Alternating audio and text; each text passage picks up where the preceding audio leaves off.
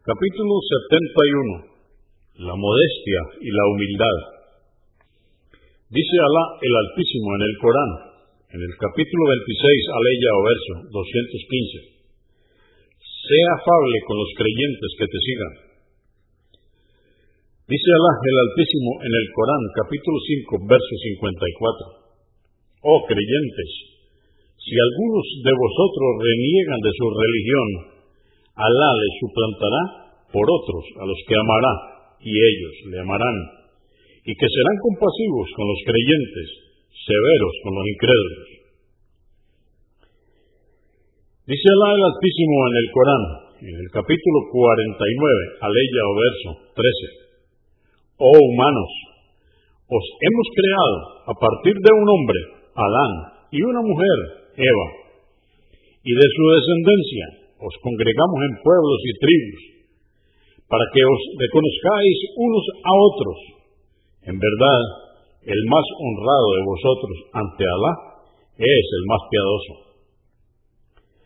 Dice Alá el Altísimo en el Corán, en el capítulo 53, verso 32, no seáis soberbios, pues Él conoce bien a los piadosos. Dice Alá el Altísimo en el Corán, en el capítulo 7, a leyes o versos 48 y 49.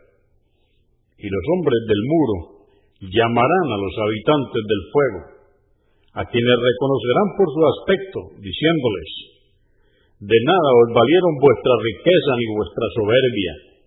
Observad a estos pobres y débiles, acerca de quienes jurabais que la misericordia de Alá no les alcanzaría, y contrario a lo que creíais se les dijo, ingresad al paraíso, no temáis ni os entristezcáis. 602. Narró Yad Ibn Imar, que Alá esté complacido con él, que el mensajero de Alá, la paz de Dios con él, dijo, Alá me ha revelado, sed humildes, no seáis jactaciosos ni tiranos. Muslim 2865. 603. Narró Abu Huraira, que Alá esté complacido con él, que el mensajero de Alá, la paz de Dios con él, dijo, la caridad no disminuye la riqueza. Cuando el siervo es tolerante con los demás, Alá le honra. Quien es humilde por Alá, que sea alabado y bendecido, Él le elevará en grados. Muslim 2588. 604. Anás, que Alá esté complacido con él, pasó junto a unos niños y los saludó con el saludo de la paz y dijo, el profeta, la paz de Dios con él, solía hacerlo así. Convenido por Al-Bukhari, volumen 11, número 27, y Muslim, volumen 15, 2168. 605. Anás, que Alá esté complacido con él, dijo, si había una esclava de las esclavas de Medina que necesitaba ayuda, el profeta, la paz de Dios con él, le tomaba la mano y la alcanzaba a donde ella quisiera. Al-Bukhari, volumen 10, número 408. 606. Al-Aswad ibn Yazid dijo, le preguntaron a Isha, que Alá esté complacido con ella, ¿qué tareas solía realizar el profeta, la paz de Dios con él, en su hogar? Dijo, solía estar al servicio de su familia y cuando llegaba el tiempo prescrito salía para realizar la oración en congregación. Al-Bukhari, volumen 10, número 385. 607. Abu Rafah ibn Usaid, que Alá esté complacido con él, dijo, fui hasta el mensajero de Alá, la paz de Dios con él, y se encontraba dando el sermón del viernes, Judba. Le dije, mensajero de Alá, si alguien que es extraño viene a preguntar sobre la religión porque no sabe nada de ella, ¿qué debo hacer? El mensajero de Alá se volvió a mí, dejó el sermón, fue hasta donde yo estaba, Le alcanzaron un asiento y se sentó junto a mí y me enseñó lo que Alá le había enseñado. Después volvió y prosiguió el sermón hasta concluir.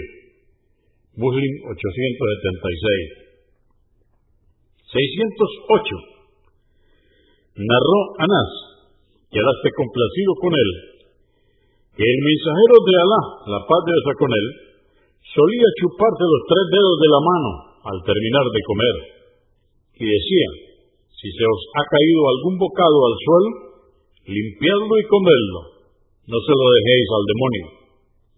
También ordenó que se repase el plato diciendo, no sabéis dónde se encuentra la bendición de Alá, o Baraka.